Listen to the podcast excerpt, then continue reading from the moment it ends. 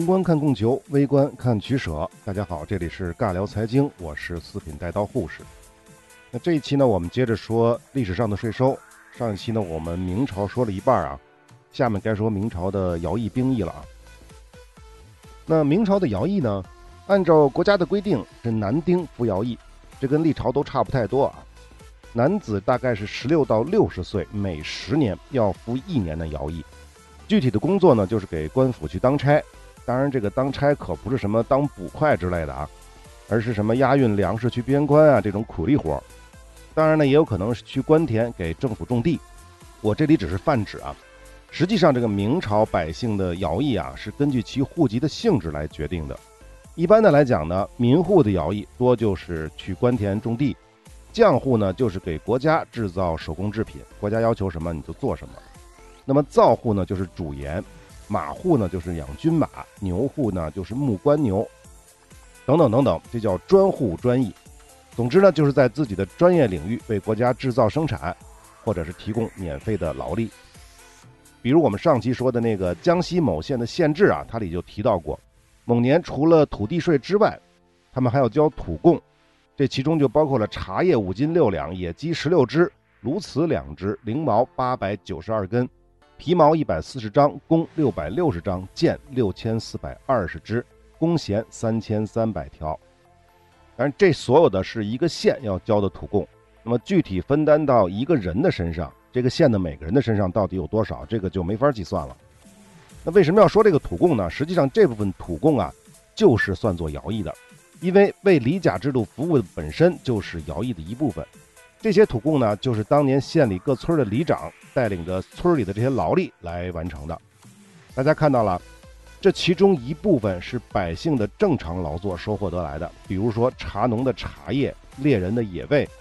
但呢，也有一些是跟百姓正常劳作无关的，比如说弓箭，这显然是需要额外的人力的。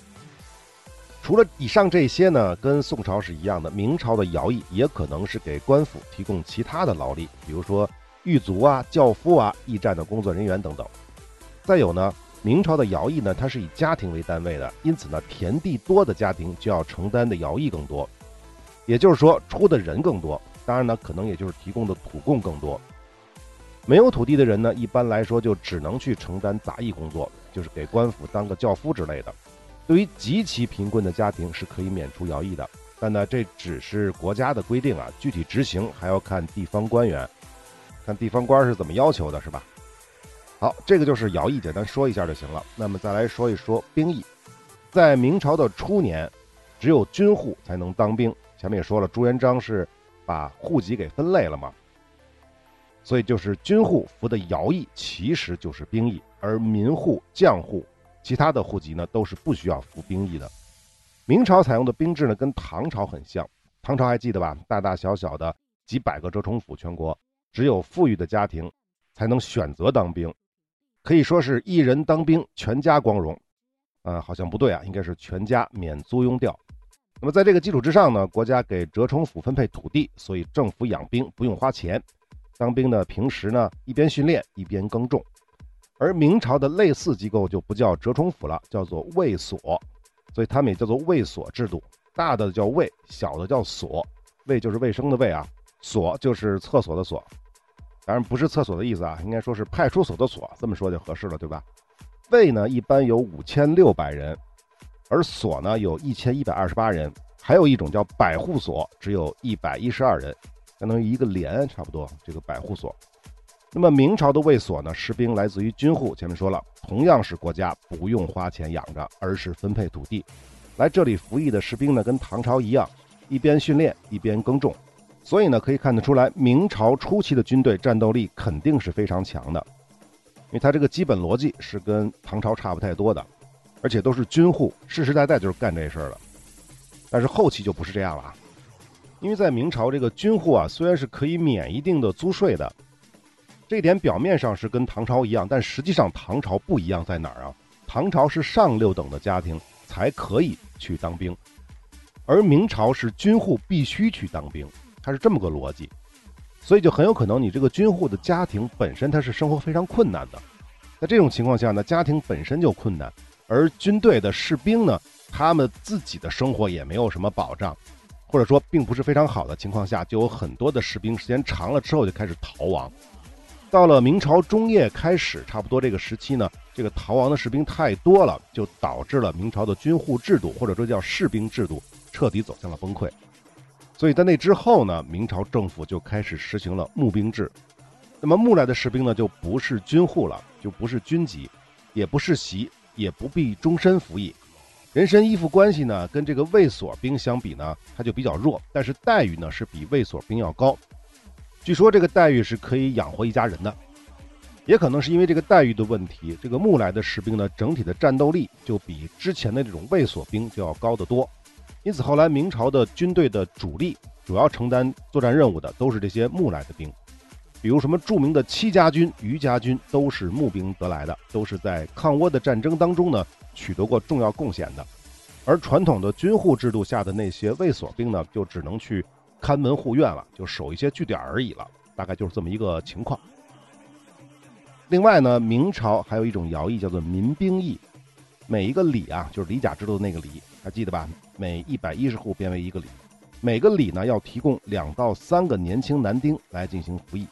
这个原本的目的呢是为了补充地方的军事力量，但是实际的执行过程当中呢，逐渐就跟杂役混在一起了。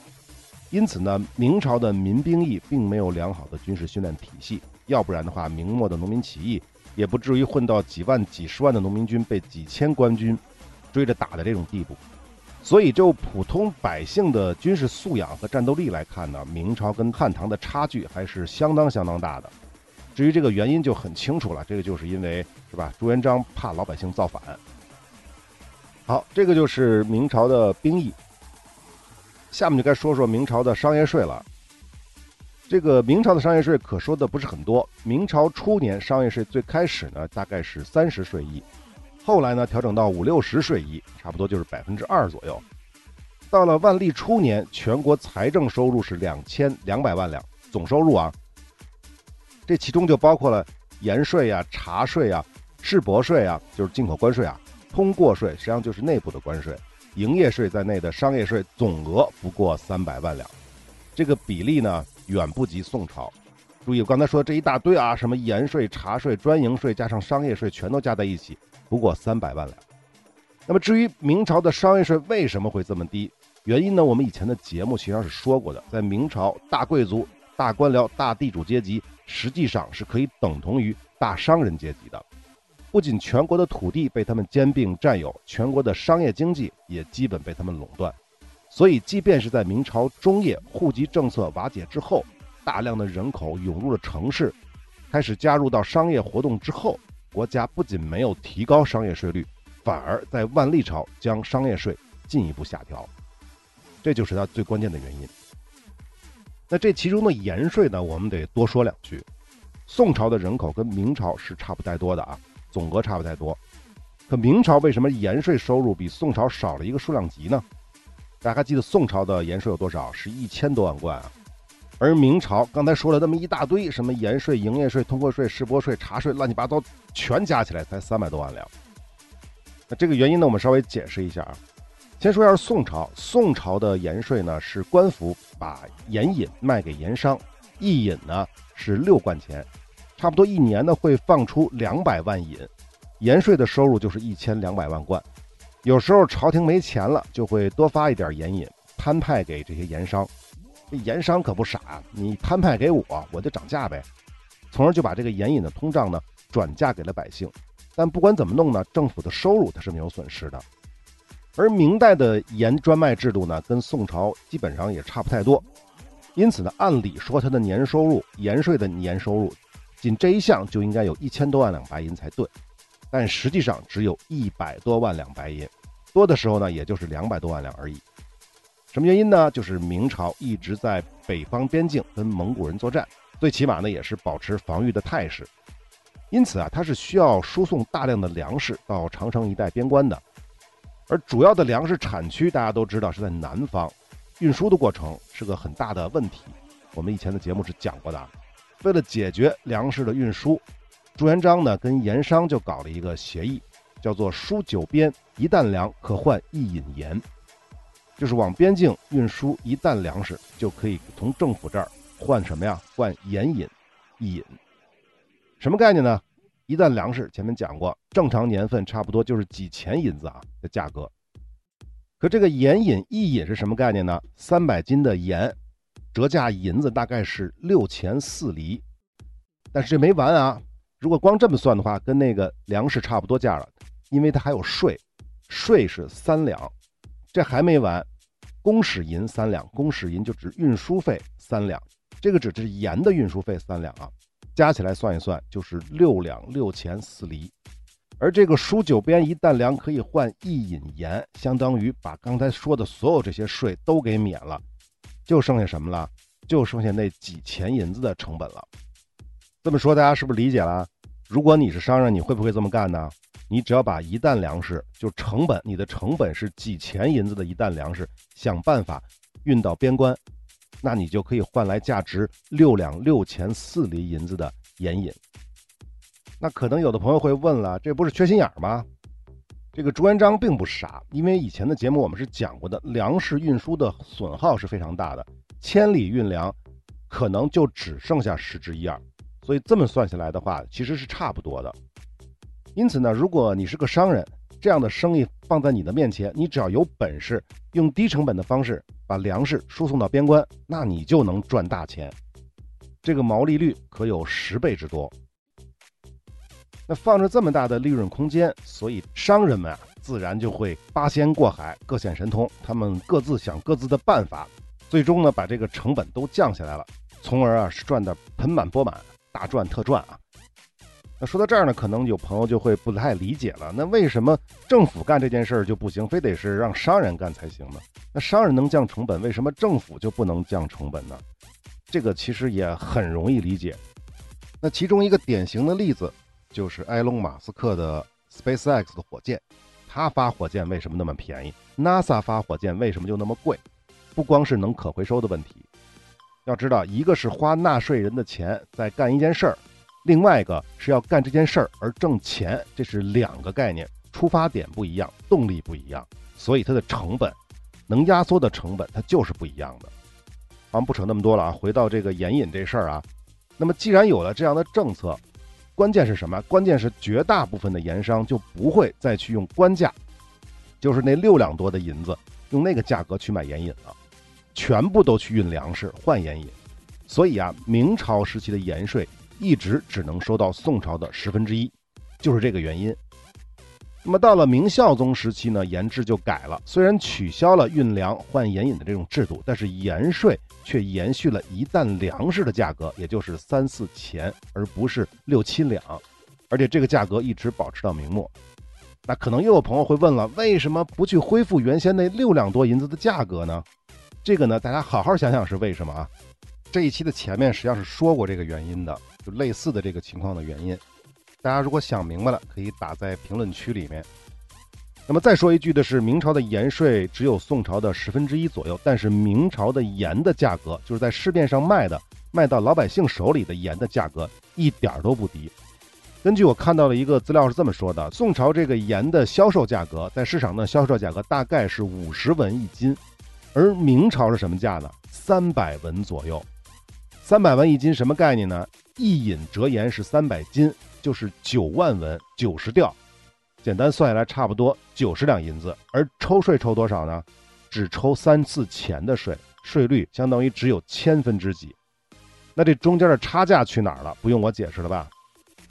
那么我们大家想一些个问题啊，就是明朝老百姓吃盐缴纳的盐税到底缴给了谁？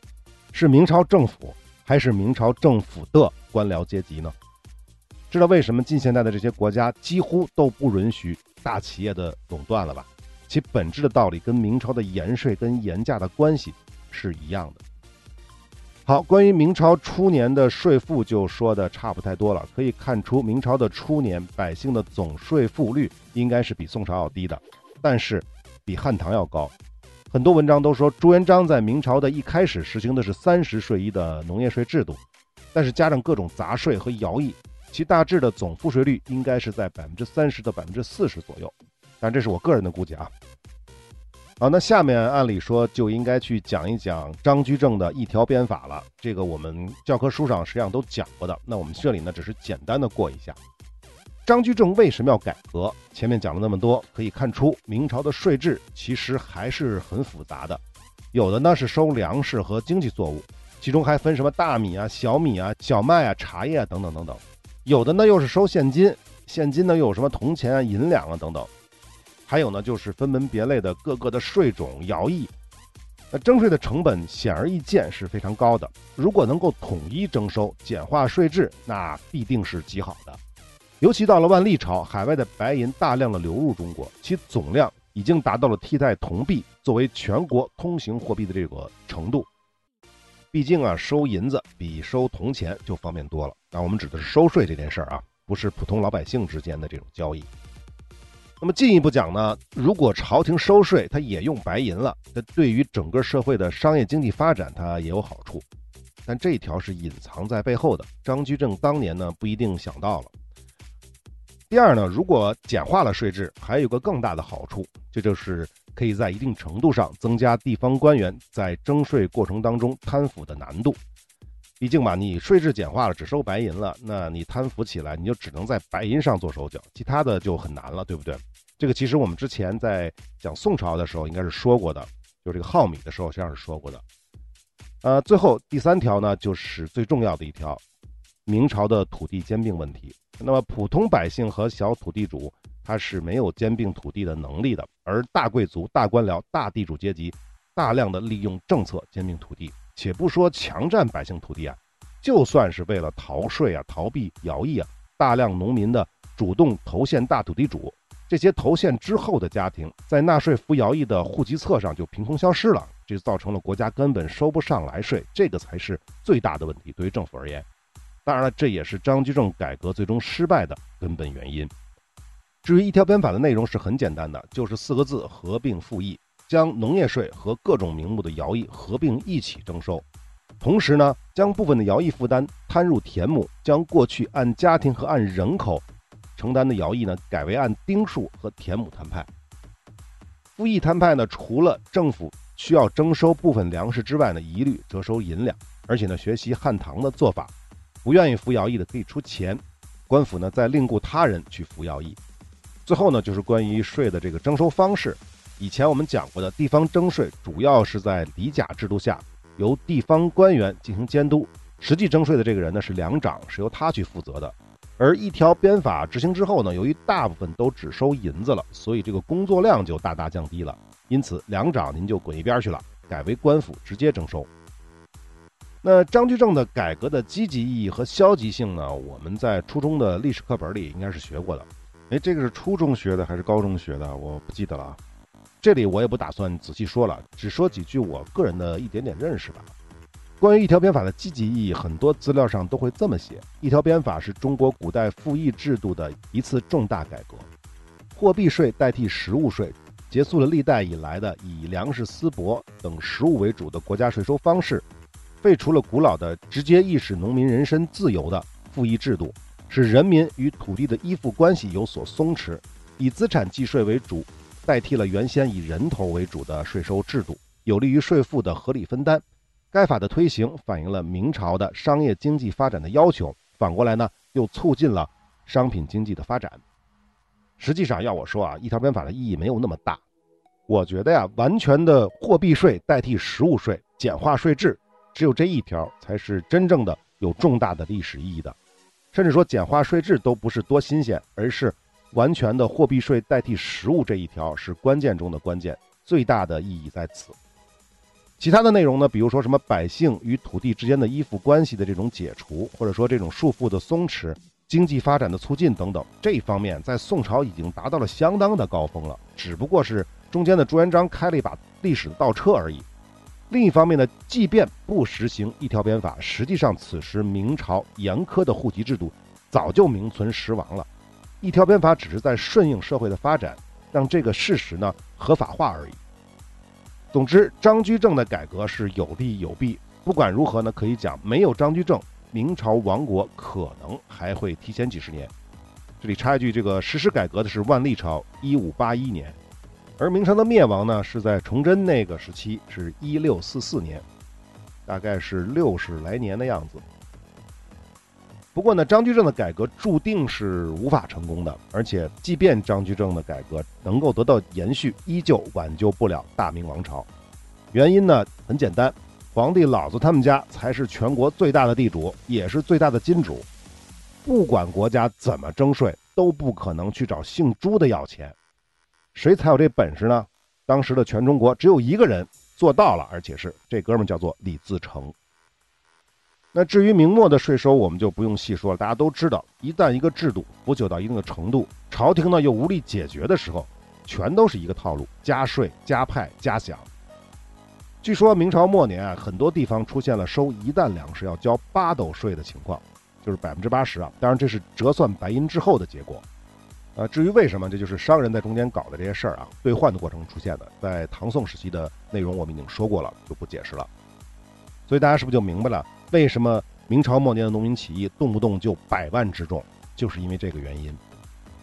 明朝我们基本上就说这么多吧。基本上来讲呢，仅对于农业人口而言，朱元璋在明朝初年制定的赋税制度应该还算是合理的。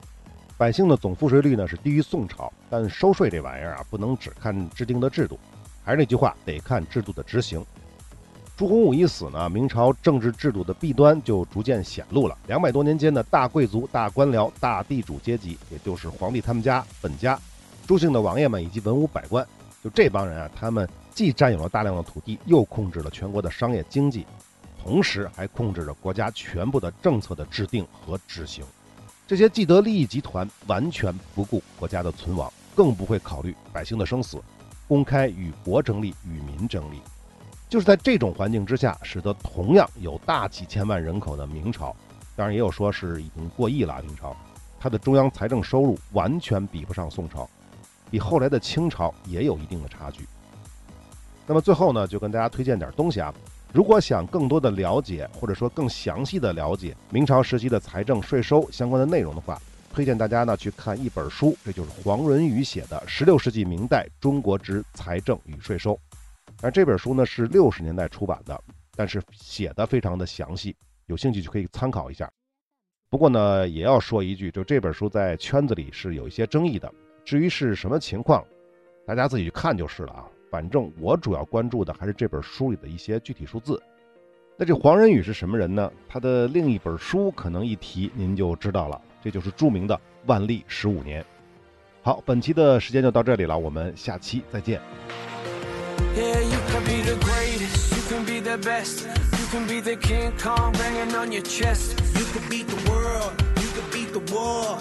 talk the guy, go banging on his door. You can throw your hands up, the clock. Yeah. You can move a mountain, you can break rocks. You can be a master, don't wait for luck.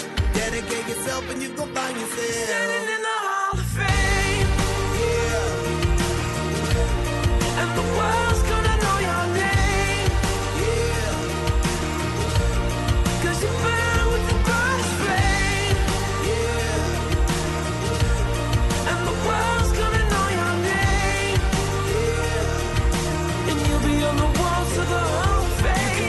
gonna You can run the mile, you can walk straight through hell with a smile.